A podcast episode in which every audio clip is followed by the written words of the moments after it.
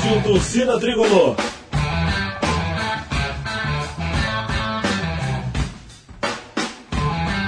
Rock Flu.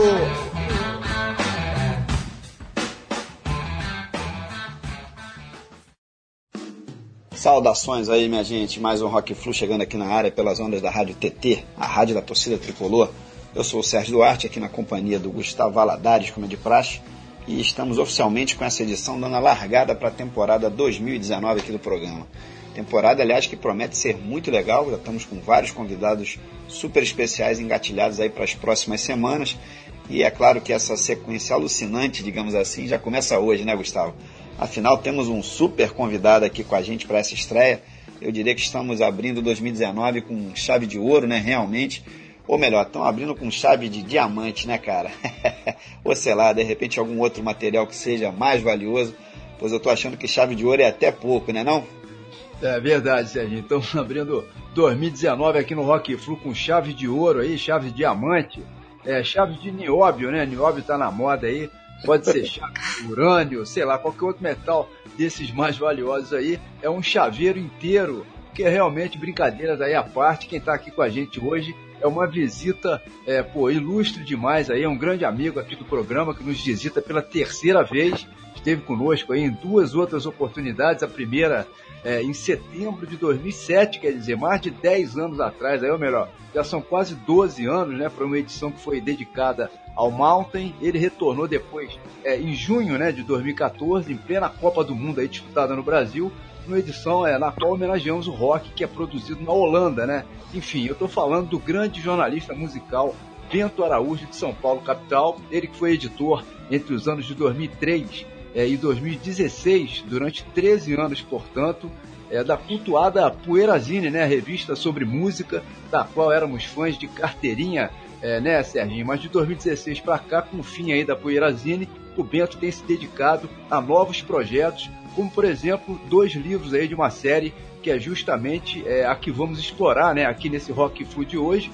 É uma série de livros intitulada Lindo Sonho Delirante, nos quais são resenhados aí mais de 200 álbuns é, de, de, de, som nacional, né? O volume 1 foi lançado em 2016 e o volume 2 saiu do forno agora, no finalzinho de 2018.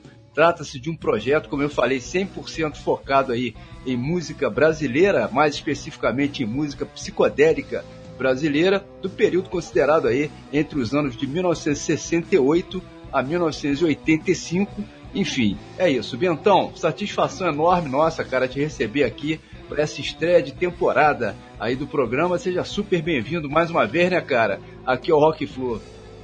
Olá, Gustavo, olá Serginho, olá todos os ouvintes aí da, do Rock Flu. Pô, que bacana estar aqui com vocês novamente, saber aí, eu nem lembrava de, de dos anos da, das participações anteriores, né? Constatei que estamos ficando com uma idade mais avançada, mas é isso aí, estou muito feliz.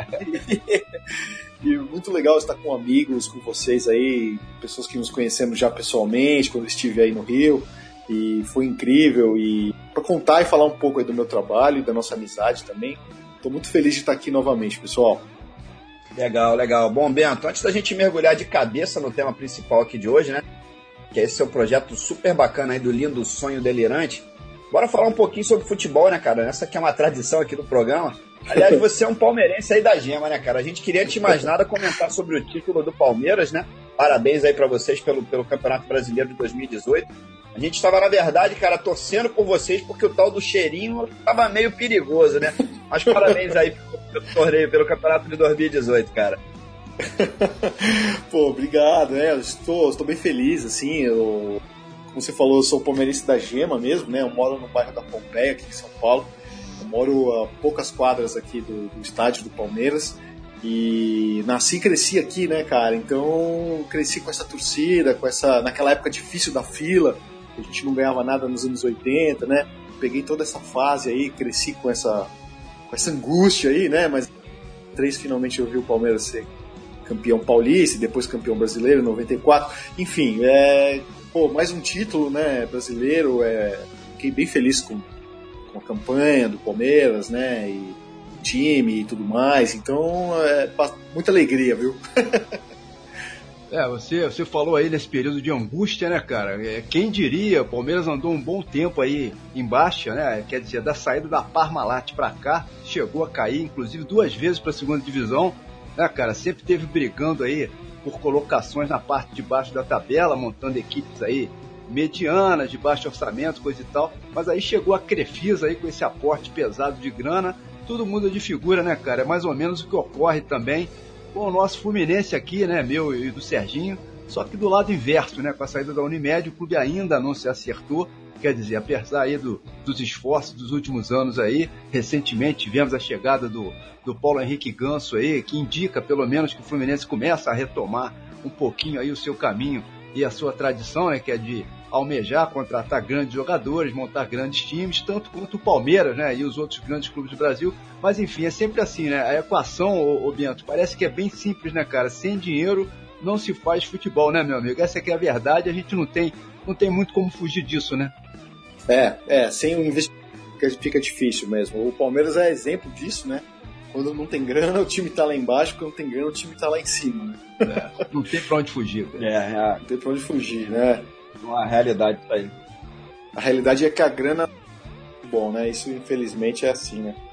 É, o, o, Gustavo falou aí sobre a situação atual do Fluminense, né? Da falta de grana é, após a série da Unimed, cara. E eu complemento aqui por minha conta o seguinte, Bento.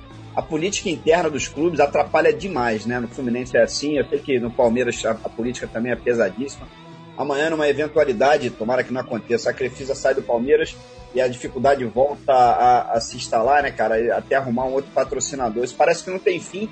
Eu acho que talvez a única solução é, seria uma divisão de, das cotas de TV para os clubes que fosse mais justa, né, cara? Mais equilibrada para todos. Hoje a, a TV prioriza claramente dois clubes, né? Corinthians e Flamengo. Os demais recebem cotas bem menores. Aliás, em 2018, mesmo com a Crefisa dando suporte, Palmeiras reclamou muito disso, chegou a romper com a Globo em determinado momento. Eu acho que uma divisão mais equilibrada seria melhor para todo mundo, né? Ah, com certeza. Algo mais democrático, né? Em termos de disso mesmo, de visibilidade na televisão, né? Eu concordo totalmente. Acho que seria muito mais interessante, de repente, adotar até um modelo também que nem a NFL faz lá nos Estados Unidos, né? Essa coisa mais democrática mesmo, até um pouco mais socialista em termos de organização dos times, dos clubes, né? Pô, é, é, é um sonho, né? Tomara que isso aconteça um dia no futebol brasileiro. É, acho que no futebol a gente só tem exemplo aí de futebol inglês, né? Que segue, é, não chega a ser esse, esse modelo que você citou, que lá nos Estados Unidos é, é mais fechado, né? Não tem, não tem acesso, não tem descenso, são aqueles clubes ali e a coisa é bem mais equilibrada, mas a, a, a Premier League aí, de uns, de uns tempos para cá, depois que ela reorganizou essa divisão de cotas, virou a principal liga do mundo, né? Antigamente era, era a sexta ou sétima. Enfim, só para só pra gente exemplificar melhor, né? Mas, Bento, só para fechar esse assunto de futebol, cara, no lançamento desse teu segundo livro aí, agora no fim de 2018, né, O Lindo Sonho Delirante, volume 2, uma das imagens que circulou pelas, pelas redes sociais aí, justamente para divulgar o lançamento do livro, né? Foi uma brincadeira que fizeram contigo aí, usando a tua imagem, simulando uma capa é, de disco de vinil você usando aquela camisa antiga do Palmeiras, cara, ainda da época que não tinha patrocínio na barriga, né? Eu, eu te confesso, cara, que a primeira impressão que eu tive quando eu vi aquela imagem, eu pensei, pronto, pô, o Bento gravou em ritmo de rock psicodélico o hino do Palmeiras, pô. Mas não foi isso não, né, cara? Já pensou, cara? Putz, eu, a minha voz é horrível. Ela... Desafinar pra caramba, cara. Meu Deus. Ainda bem que não foi isso. Você podia ter feito um trabalho instrumental de repente. É. É, fazer. Ah, ia ser melhor. Mas essa imagem aí, na verdade, foi o cartaz, cara, de um evento que eu fiz na Alemanha, em Frankfurt. Pô, olha que maneiro, cara. Foi um evento de lançamento do livro lá, do livro Delirante lá, né? Que eu fiz uma palestra, inclusive falando da música psicodélica brasileira e tudo mais. E para me homenagear até lá, os caras fizeram esse cartaz aí, eles me perguntaram qual era uma das minhas paixões, aí eu falei que era o Palmeiras, né?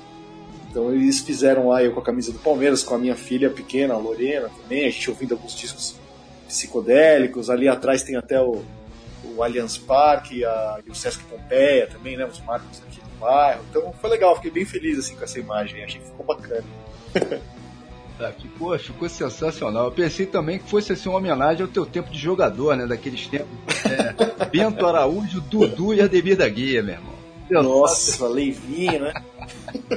ah, beleza. Bom, vamos dar um tempo aqui no bate-papo. Chegou a hora da gente já começar a detonar um som por aqui. Hoje, claro, no programa vão rolar apenas sons de bandas e de artistas cujos álbuns estejam né, resenhados na série Lindo Sonho Delirante, em um dos dois livros já lançados pelo nosso Bento Araújo, nosso grande convidado aqui desse Rock Flu. Tá falado? Bora então começar essa brincadeira. Daqui a pouco a gente volta. Só na caixa.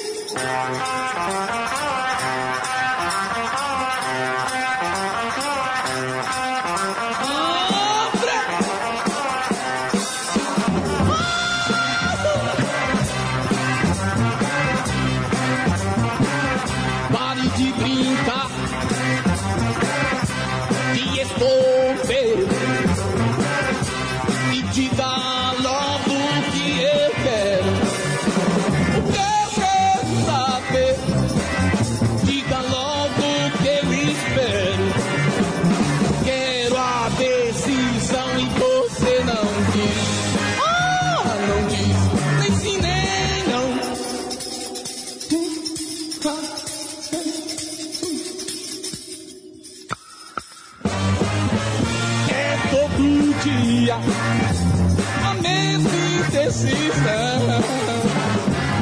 É todo dia você brincando com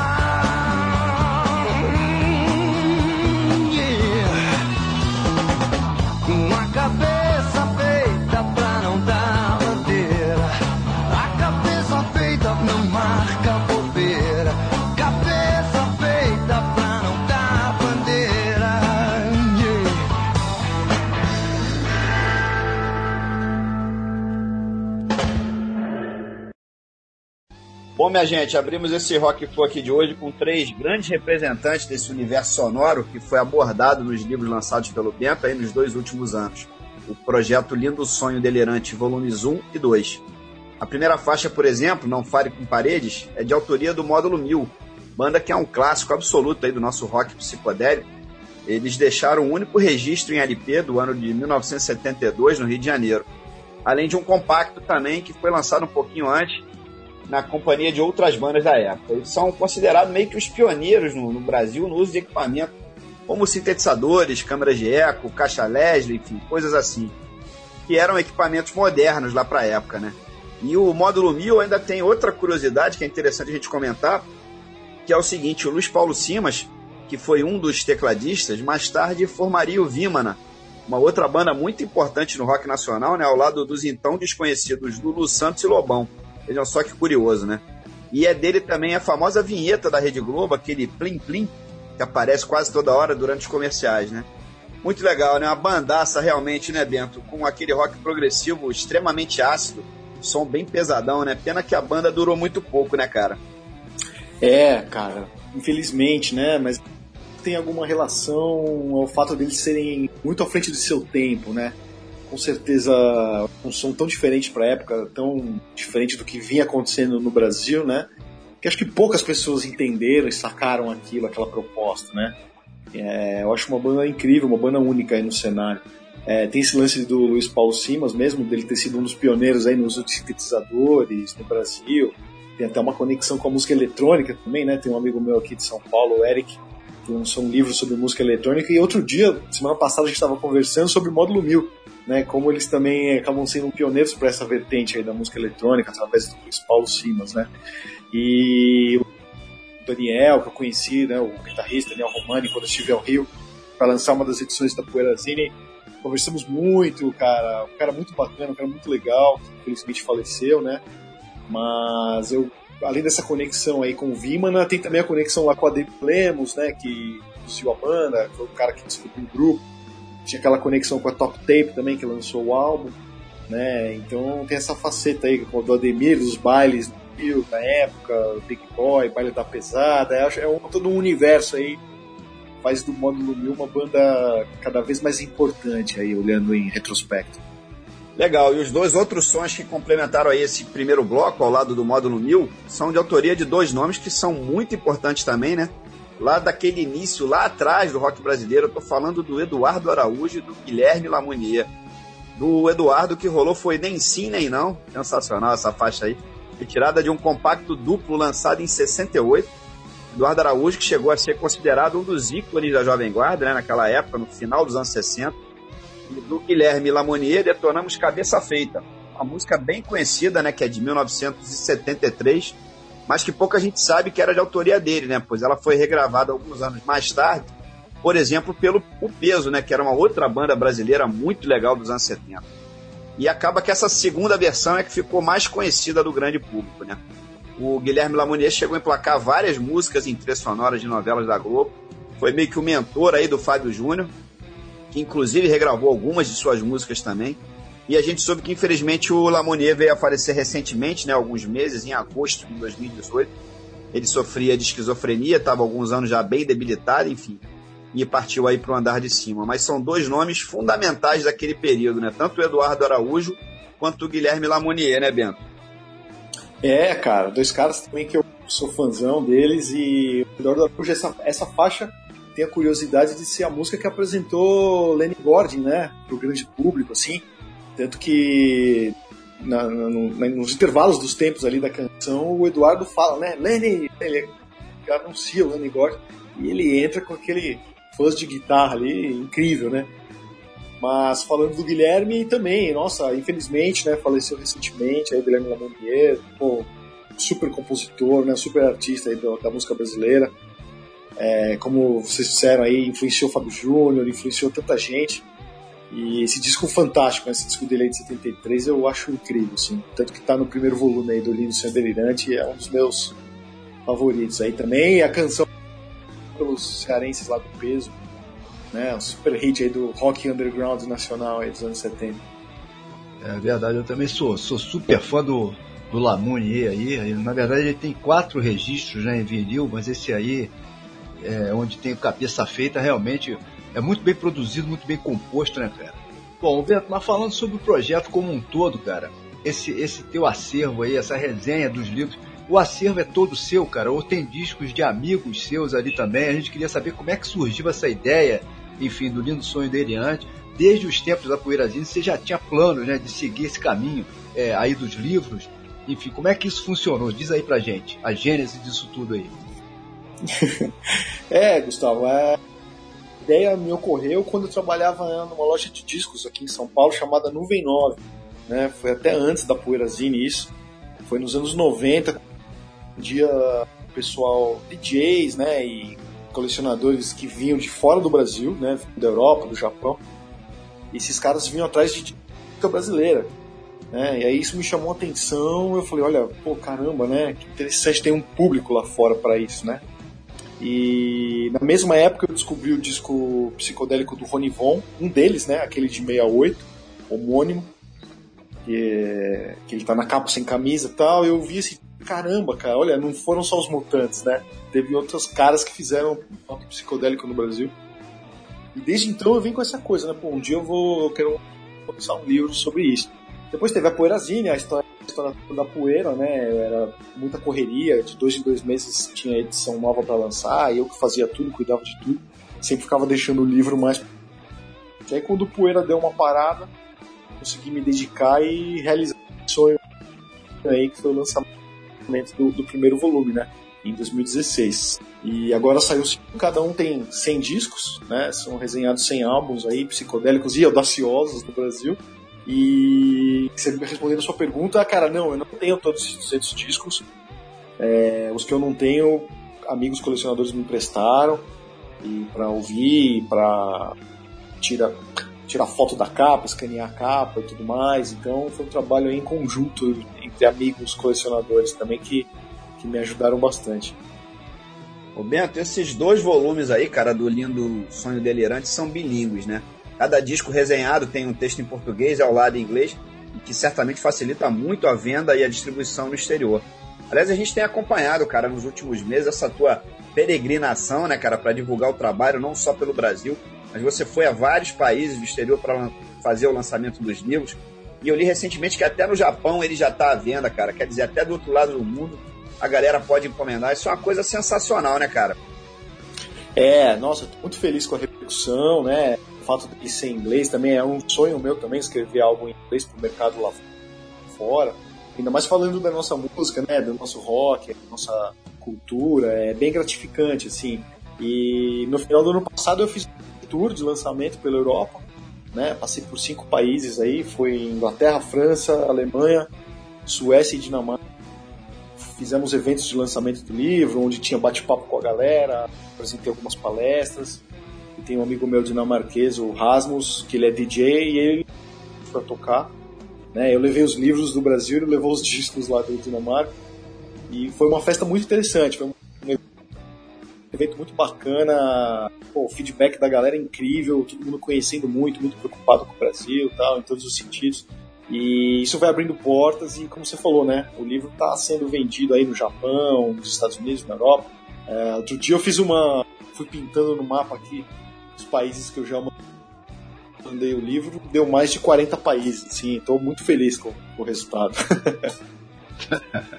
é sensacional. Cara, uma outra coisa que a gente não pode deixar de comentar aqui, eu até fiz algumas anotações, são dois textos teus é, que abrem os dois volumes né, da coleção que você usa como introdução. São, são textos que eu acho pô, geniais, você consegue é, de maneira ao mesmo tempo é, concisa e, e, profunda né, em termos de conteúdo, é, falar sobre a, sobre a onda é, avassaladora de criatividade né, que varreu o mundo é, naqueles anos 60, lá com a influência principalmente a partir dos Beatles, né, daqueles sons maravilhosos, é, psicodélicos da época, né, amarrando tudo, é, aquilo tudo com o surgimento da Tropicália, com o fato de que né, mesmo a música regional brasileira é, já tinha também seus próprios elementos de, de psicodelia, né, com, com a viola caipira, com o baião, com a, com a percussão tribal, sons de berimbau, cuíca, por aí vai. É, você volta até lá atrás, até a Semana de Arte Moderna de 22, é, para tentar buscar aí né, essas origens, né, fazendo um comparativo de como boa parte da mídia, é, da mídia conservadora pelo menos, reagiu ao tropicalismo, né, naquela época lá proposto por Caetano, Gil Mutantes, pelo, até pelo Rogério Duprá também, que era um dos principais nomes é, enfim, tem uma frase sua ali no meio que eu acho sensacional, né? A gente assimilou a psicodelia estrangeira e após ruminar aí os Beatles, regurgitamos os mutantes, né? E, e, é isso mesmo, né, cara? Você ainda examina outros caminhos aí, adiciona alguns elementos é, à equação que à primeira vista assim, não teriam muito a ver, mas, mas tem tudo a ver. Você fala em Carme Miranda, Grande Otelo, é, Glauber Rocha, fala naquele é, dadaísmo né, genial do Chacrinha, por exemplo, que realmente tem tudo a ver aí com, com o contexto é, geral. Enfim, tem também a importância dos festivais, que você cita, ou seja, a trajetória é, da música brasileira daquele período, especialmente, é real, realmente riquíssima e a contextualização que você faz, cara, é simplesmente genial. Meus parabéns. Pô, obrigado, que legal ouvir isso e sacar essa sua percepção, assim, o intuito foi exatamente esse, né? Foi mostrar como, através dessa antropofagia aí, como o Brasil se tornou um país tão peculiar, né? A nossa arte, a nossa música de ser exportada para fora e o pessoal lá ficar tão maluco com tudo isso, realmente tem tudo a ver com isso, né? A gente tá recebendo as informações e as influências do primeiro mundo e vai devolvendo como produto de exportação, né?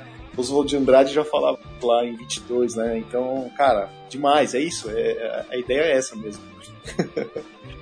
É, o, o Beati, bate pra gente aqui, cara, em primeira mão aí de repente. Veremos um volume 3 do Lindo Sonho Delirante ou você vai emendar algum outro projeto diferente aí? Quais são é, os seus planos aí, enfim, para o futuro próximo aí, pelo menos? Ah, eu creio que sim, eu creio que teremos sim um volume 3, né? Porque a minha ideia original era contar essa história de 68, do começo da Tropicália, até hoje, né? Depois dos anos 2000, a gente teve uma essência de rock psicodélico no Brasil, né? Com bandas como Mofo, né? O mesmo Júpiter Maçã, o Brasil inteiro, né? Fazendo rock psicodélico de novo nos anos 2000 para cá. Então tem muita coisa boa, muito disco legal para falar. A minha ideia é trazer a história até hoje. Então eu, eu creio que teremos sim o volume 3, mas talvez pro ano que vem. Ainda estou nessa fase de pesquisa, né, desse volume. eu acho que pro ano que vem, 2020, tá com volume 3 na área. É, eu faço uma ideia, é o trabalho de pesquisa seu, cara. é, cada volume desse aqui, pô, foi, foram dois anos de pesquisa, né, para cada volume. É, não é mole não. Mas é um trabalho espetacular, cara. Pô, brigadão, demais. muito legal, muito legal mesmo. Beleza, bom pessoal, o papo acabou se alongando aqui um pouquinho, quer dizer, quando a conversa é boa, isso costuma acontecer, né? Então vamos fazer o seguinte, bora detonar aqui o segundo bloco de músicas e na volta a gente comenta sobre o que rolou, tá falado? Só na caixa.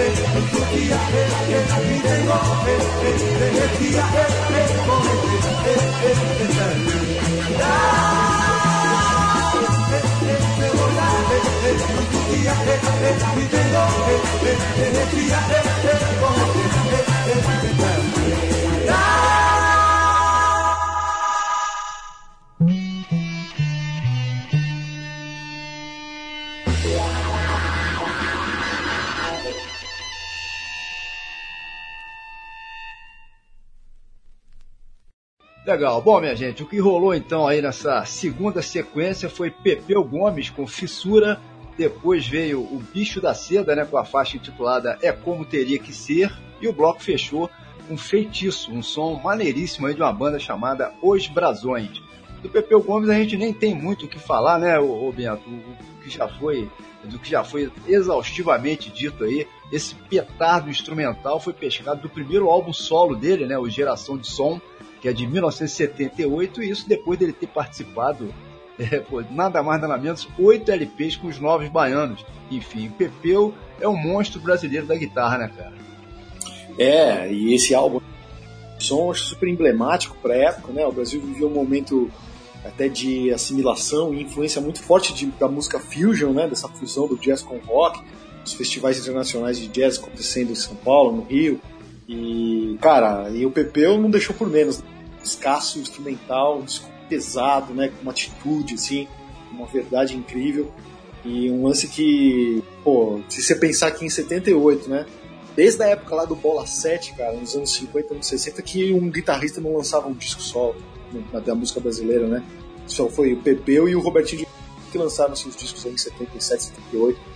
Então é um, grande mérito, né? Acho que essa nova geração aí, chegando com tudo. O Pepeu ainda novo, mas já com tanta experiência, como você falou aí, oito discos com novos baianos, né? Já era um garoto ainda, mas aí tem uma bagagem.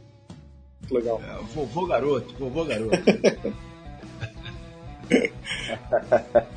É, Pepeu, Pepeu realmente é genial, né, cara? E, e, logo em seguida, aí na cola do Pepeu, tivemos é como teria que ser, faixa de autoria do Bicho da Seda, banda formada inicialmente em Porto Alegre, né, nos anos 70, e com integrantes que eram remanescentes de outra banda que também é lendária, né, só que dos anos 60, o Liverpool, considerada uma das bandas psicodélicas mais importantes do Brasil. Mas o Bicho da Seda, na verdade, acabou em um segundo momento saindo de Porto Alegre, né, foi para o Rio de Janeiro, entre outros motivos, justamente para conseguir gravar o seu álbum, né, e aí, nesse momento, rolou a adesão de um novo integrante, né? O nosso querido e saudoso aí, Renato Ladeira, ex-integrante da Bolha. O Renato faleceu já tem quatro anos, infelizmente, né? Mas antes disso, ainda tivemos a extrema honra, né, Gustavo, de gravar com ele aqui uma edição do Rock Flu, que foi absolutamente sensacional. Ele que era um colorzaço aí, né? É, mas não é à toa, né, Bento, que o bicho da seda tenha sido escalado aí pro teu projeto, né, cara? Pra ah. fazer parte aí das bandas que estão resenhadas, né? Ah, sim. Pô, só essa história do Liverpool, né? A banda lá gaúcha incrível, que eu também adoro. E eles foram pro Rio de Janeiro, né? E conheceram o Renato Ladeira, que entrou to tocando teclado no Bicho da Seda. Pô, que dizer desse disco, né? É um dos clássicos aí também do rock nacional dos anos 70, é incrível. É, beleza. E a terceira atração que entrou em campo nessa rodada, digamos assim, é uma banda sensacional chamada Os Brasões. É, eu confesso que eu não conhecia, então fui através do livro ali pesquisando o que, que a gente iria escolher como, como faixa, né, para bater esse papo aqui com o Bento. Os Brasões foi uma das minhas preferidas. É, enfim, banda formada ali nos anos 60 ainda, né, servindo inicialmente de apoio para Gal Costa, Tom Zé, é, Jardes, Macalé, enfim, só papa fina também, né? Era uma galera à frente do seu tempo realmente, tanto em termos de visual quanto musicalmente. É, faziam meio que uma mistura de tropicalismo com psicodelia, né? Ou algo assim, é, mas que funcionava super bem. Ainda por cima rolava uma pegada de guitarra a lá Jimi Hendrix, enfim, sensacional. Os Brasões realmente é, era um caso muito sério, né, Bento? É, banda importantíssima também para tropicalismo, né? E para a cena tropicalista brasileira. Como você disse aí, acompanhavam Gal, Macalé. Inclusive, quando eu trabalhava nova essa loja de títulos que eu falei para vocês, eu lembro que uma vez o Macalé foi lá, o Jardim Macalé foi à loja e aparecia ali de vez em quando. E uma vez ele desse disco dos Brasões, que era a banda de apoio dele, né? O disco havia sido relançado na Europa e ele queria o disco, foi muito legal, né? Fazer essa conexão aí com ele, de dar o disco para ele.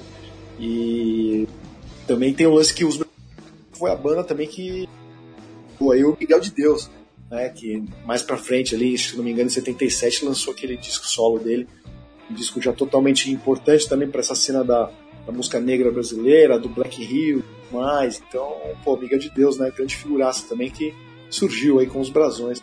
É verdade, você falou no Jarte Macalé. Jarte Macalé, por incrível que pareça, tá lançando álbum novo de inéditas agora em março. É. Mês que vem aí. Olha é. que legal. que legal. Bacana a conexão, né? É, muito legal. Bom, e essa música aí que rolou com os brasões, a Feitiço, é de autoria, na verdade, do próprio Tom Zé, né? Que o Gustavo citou agora há pouco. Aliás, não só o Tom Zé, né? A Gal, o Jade Macaé, que também foram mencionados. Todas essas três figuras sensacionais estão resenhadas num dos livros lá, lançado pelo Bento Araújo. E infelizmente ficaram de fora dos sons apresentados aqui hoje, mas é o tal negócio, né? Não dá pra gente homenagear também todo mundo, né? Por aqui, afinal, são mais de 200 LPs detalhados nos dois livros. E por aqui temos apenas pouco mais de duas horas, né? Enfim, essa conta não bate, né, Bento?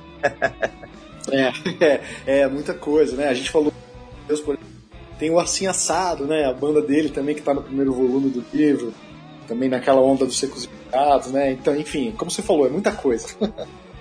Bom, a banda que abre o bloco 3 aí é uma das minhas bandas brasileiras favoritas de todos os tempos. Eu já tive, inclusive, oportunidade né, de, de afirmar isso aqui em outras edições do Rock Flu, né? Não é a primeira vez que ela pinta por aqui. Tô falando do Joelho de Porco, aí, banda paulistana lendária aí formada nos anos 70, até hoje eu me lembro é, eu, eu, criança vendo o Giro de Porco na televisão lá, enfim, em algum daqueles programas de auditório, é, no Chacrinha, por aí vai, certamente um dos grupos mais revolucionários do rock nacional de todos os tempos, apesar de hoje é, ser pouco lembrado, né? Um humor sensacional, é, uma irreverência e, e também uma, uma, uma certa poesia ali nas doses certas, enfim, uma estética que herdou muito do que eram os mutantes, né?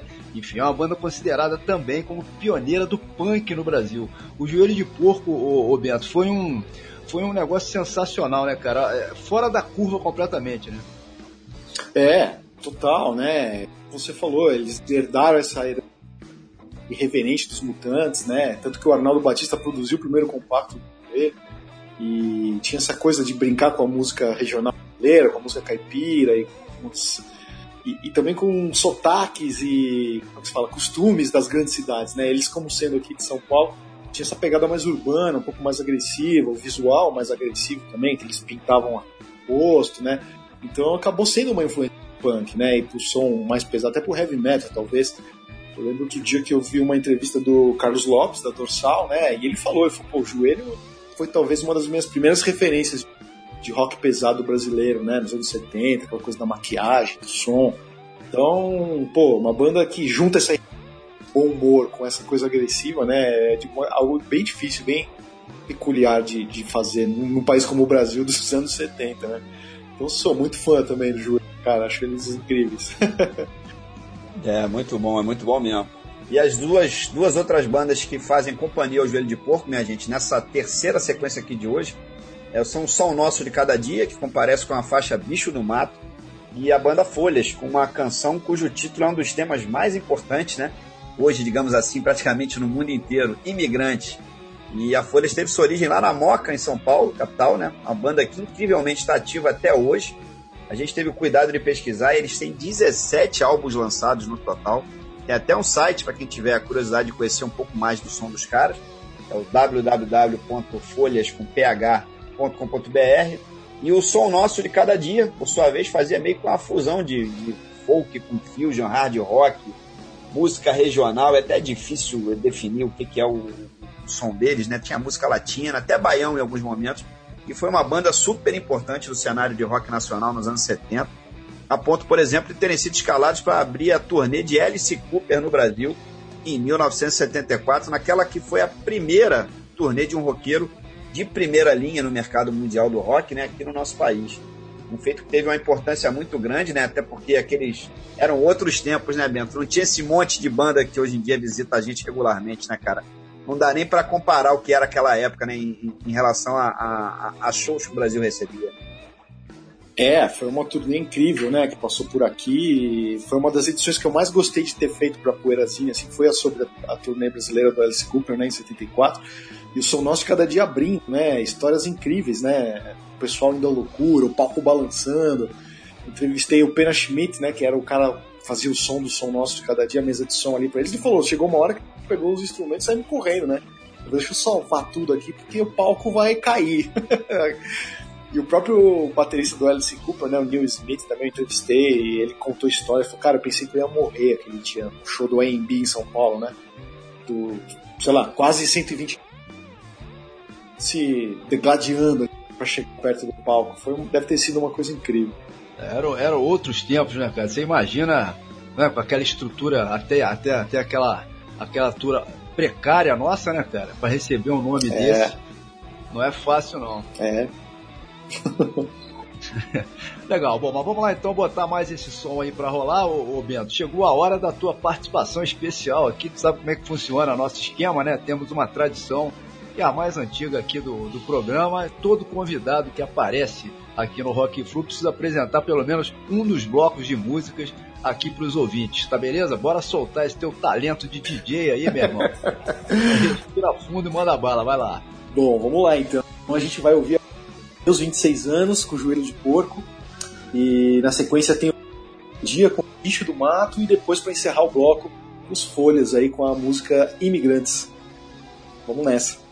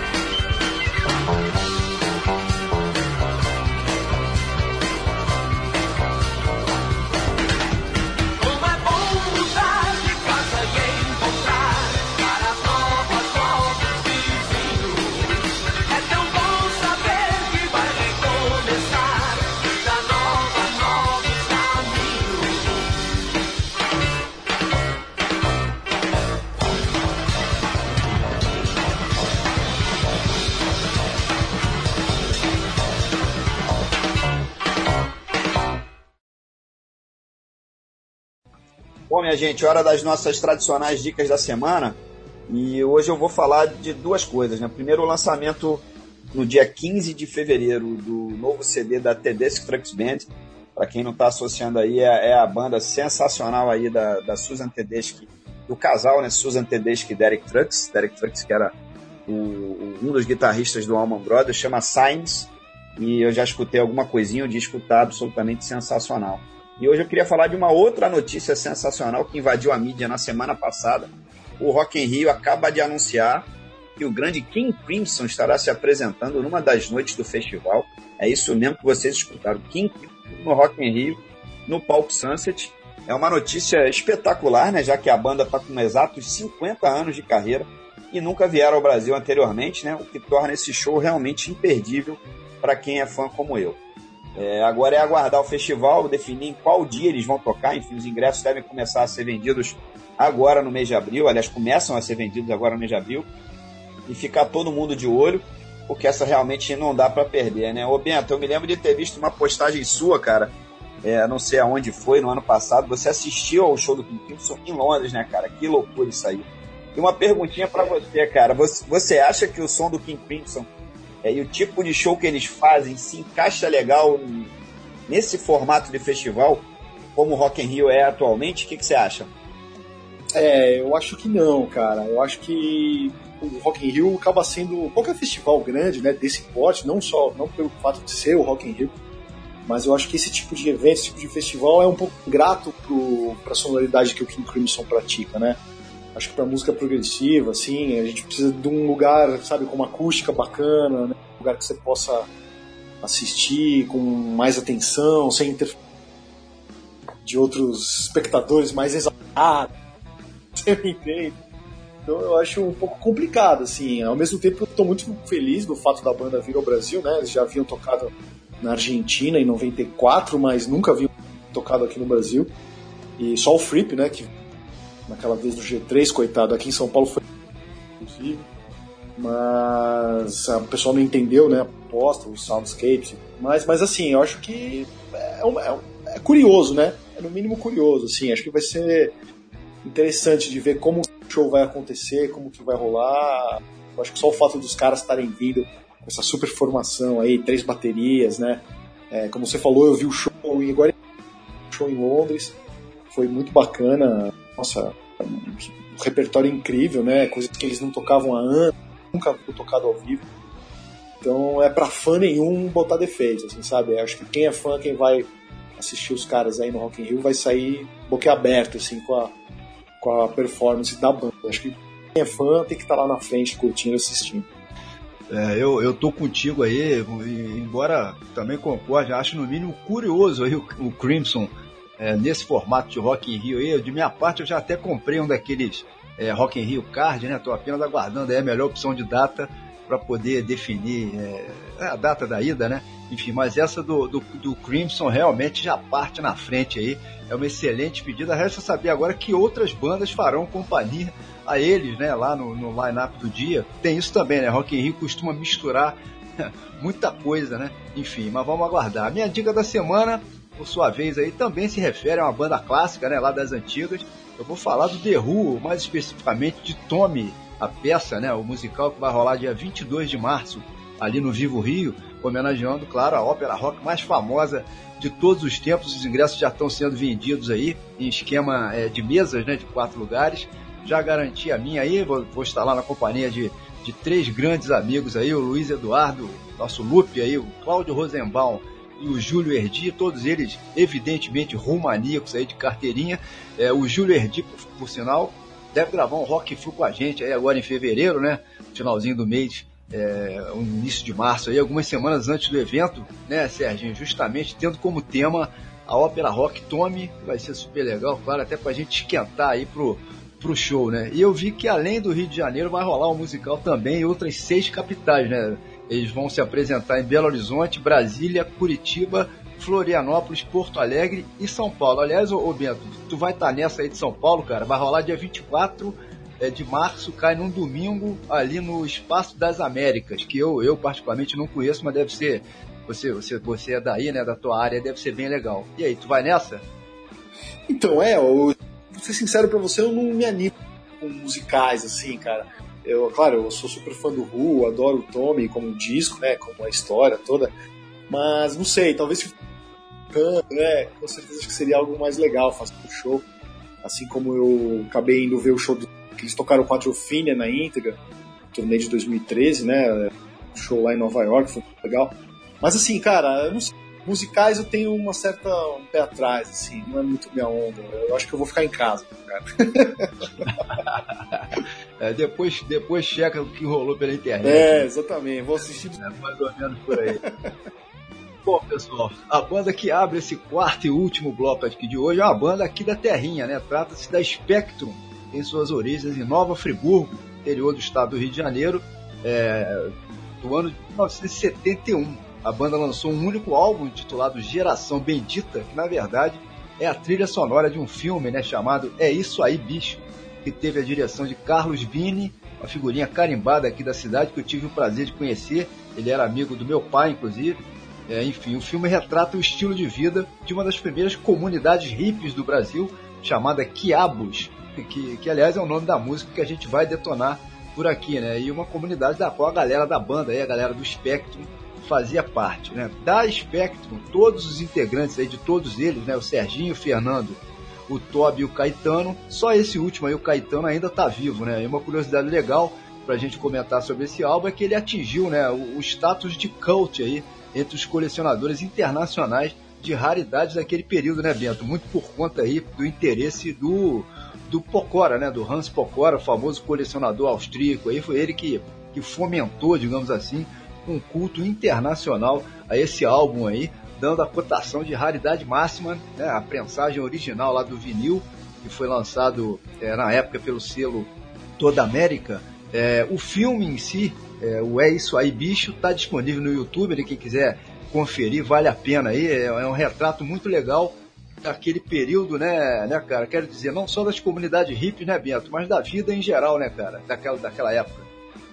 É, era o Brasil entrando essa contracultura, né, que vinha pintando na época, em formato de disco, em formato de filme, muito interessante, muito bacana, e é legal descoberta, né, através internacional do Spectrum aí, do, do, Geração Bendita e tudo mais, eu acho que o, é, foi, foi, engraçado porque nessa época aí, nos anos 90 eu estava meio que muito em contato com o Luiz Storge, né, o Rato, o famoso Rato, que tem aquele site Vinyl Tree na internet e tal, e o Rato, ele era ele vendia CDs, vendia discos pra gente lá na 99 e era um grande amigo em comum com o Luiz Calanca e tudo mais, então foi através dele que eu descobri esse disco do Rony Von, psicodélico, o próprio Geração Bendita foi ele que me mostrou e foi ele que mandou esse disco aí pro Hans Pocora, ele é amigo do Pocora, vai todo ano lá encontrar o Pocora e aí fez essa ponte do Spectrum aí com, com o Pocora, então eu tava ali, eu tava vendo tudo na época que isso aconteceu, foi muito legal e tem tudo a ver com o meu livro. Beleza, e na sequência aí do Spectrum, o que vai rolar é um som do Bacamarte. Essa aí eu sou fãzaço de carteirinha. Chamado Esmogalado, pescado do álbum Depois do Fim, que é de 1983. Esse álbum e essa faixa em especial, me lembro que tocava direto na grade da saudosa Fluminense FM, né, a maldita. Uma emissora aqui de Niterói que marcou a época. A gente costuma dizer aqui que ela foi simplesmente a maior rádio rock que esse país já teve, enfim o Bacamarte fazia um rock progressivo de altíssima qualidade, como vocês vão poder conferir aí. Só que infelizmente fizeram esse único registro, né? Já que a banda se separou um ano depois, ou seja, em 1984. E fizeram um estrondoso sucesso em seguida se desmanchou, né?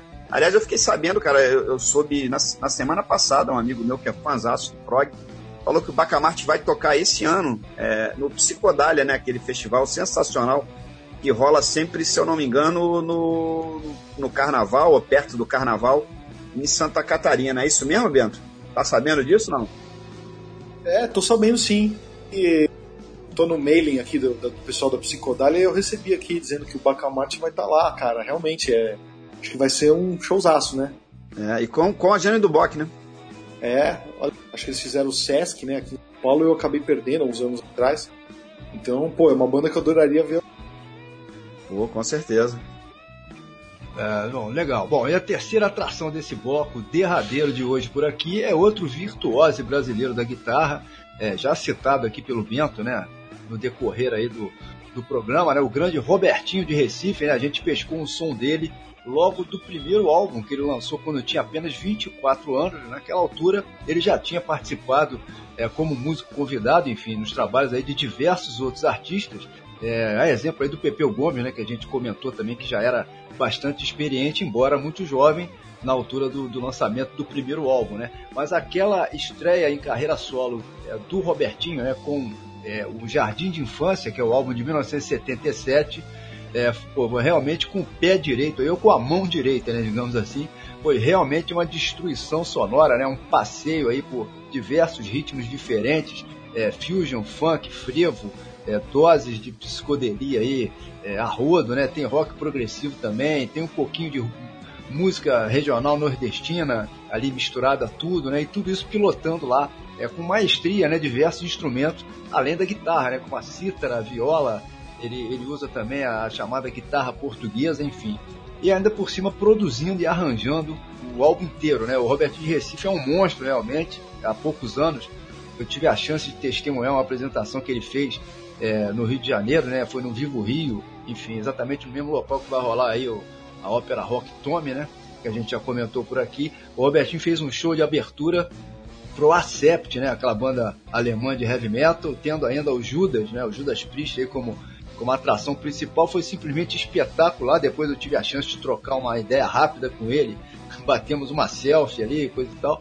Eu tinha visto o Robertinho ao vivo somente lá atrás, nos anos 80 ainda, é, no, no Circo Voador, e revê-lo agora, tantos anos depois, né, ainda mantendo o pique, aquela pegada avassaladora, enfim, foi realmente super legal. O Robertinho de Recife é praticamente é, uma instituição nacional, né, Bento? Esse cara tinha que ser tombado, ou alguma coisa assim, né, cara?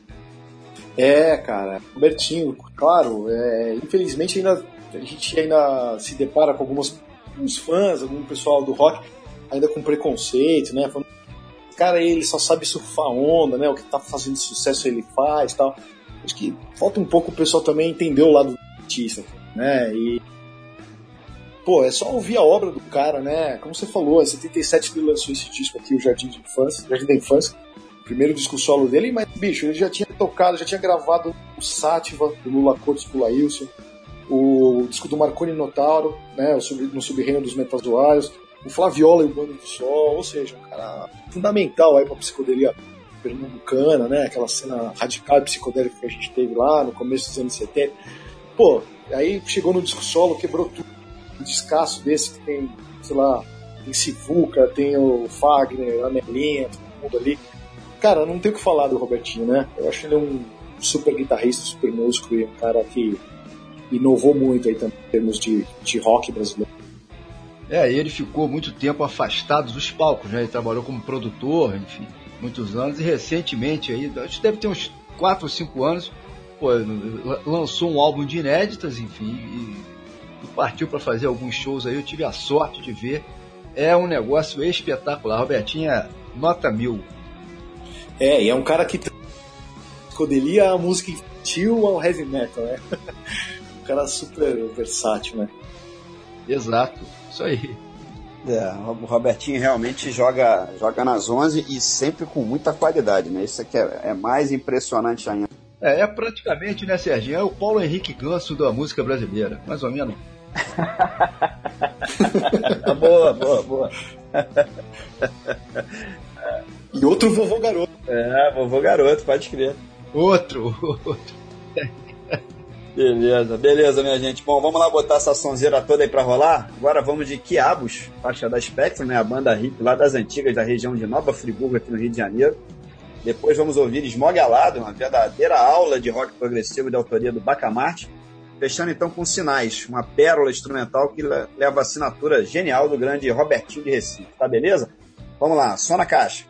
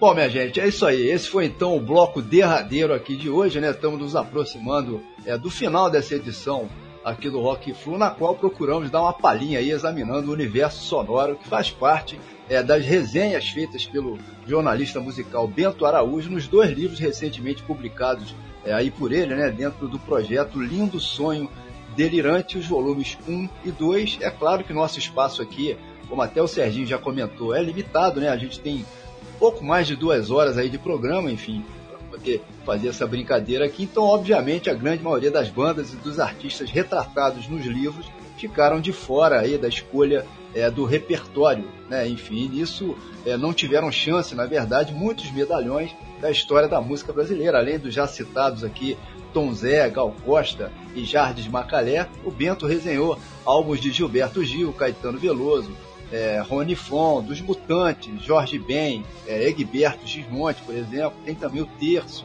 Novos Baianos, Secos e Molhados, nosso querido Serguei, e por aí vai, né? Erasmo Carlos, Milton Nascimento, Marcos Vale, Alceu Valença, Lula Cortes, Zé Ramalho, enfim, é uma infinidade de nomes importantes e muito conhecidos aí da cena da música brasileira daquele período, mas a gente resolveu fazer algumas escolhas menos óbvias, enfim, digamos assim, né, que é justamente para ter a chance de mostrar por aqui coisas diferentes, né, um pouquinho mais raras aí, ou menos conhecidas, pelo menos, do público em geral. Eu acho que a salada ficou interessante, né, Beto? Ah, sim, eu acho que tem, temos que dar espaço a isso, né? A pauta tá perfeita, cara. Eu teria feito algo bem parecido também. É, bom, hora de te agradecer mais uma vez aqui, ô, ô, Bento, pela tua presença aqui hoje, cara. Acho que foi super legal, né? Aqui o bate-papo também, claro. Todos esses bons sons aí que rolaram. Enfim, a gente te agradece muito por você ter aceitado mais uma vez fazer essa, essa brincadeira aqui com a gente. Já é a terceira vez aí. Queremos te desejar sucesso aí para os próximos projetos aí. Sejam quais foram, né? O Lindo Sonho Delirante Volume 3 ou alguma outra outra outra linha aí que você que você resolver né, enveredar, enfim. E tamo junto aí, somos teus fãs, cara, de carteirinha. Não tem mais nada para falar, é isso. Ah, que bacana. Pô, vocês são super queridos também. Sou também muito fã de vocês e, cara, é sempre uma honra estar aqui no Rock Flu, estar falando com vocês e com os ouvintes e tal. Pode contar sempre comigo também, agradeço de coração, viu, meus amigos? Legal, legal. Bom, muito bom, o fim tá próximo, né, como diria o profeta. Mas claro que antes de fecharmos as cortinas aqui de vez, vai rolar aquela faixa saideira, como é de praxe, né? E escolhemos justamente Lindo Sonho Delirante, faixa que saiu num compacto chamado Reloginho, de 1968, de autoria do Fábio, que na verdade se chamava Juan Senor Rolon, e era paraguaio, mas que veio para o Brasil, aportou em São Paulo na década de 60, e pouco depois veio para o Rio de Janeiro, resolvendo assumir esse nome artístico, simplesmente Fábio, após uma sugestão do mitológico e genial Carlos Imperial.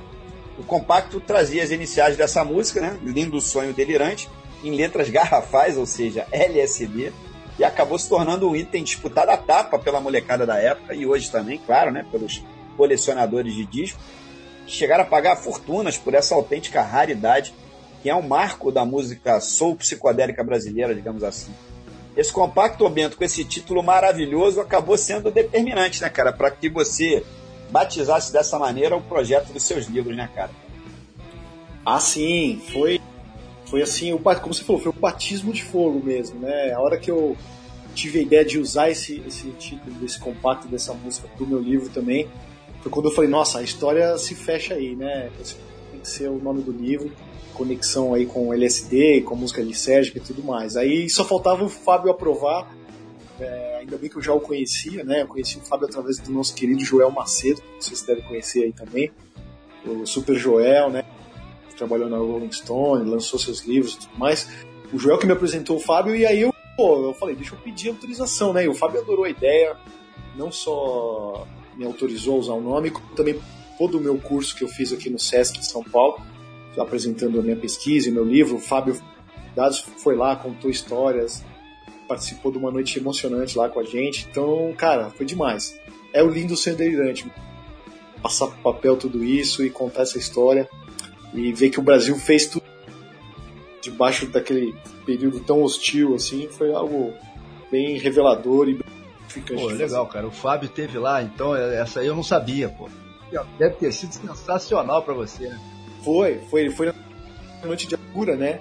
É, a gente tivemos o Fábio, o Sérgio Heinz, do terço, o Pedrão Baldanza, o nosso, e o Paulo Rafael, né?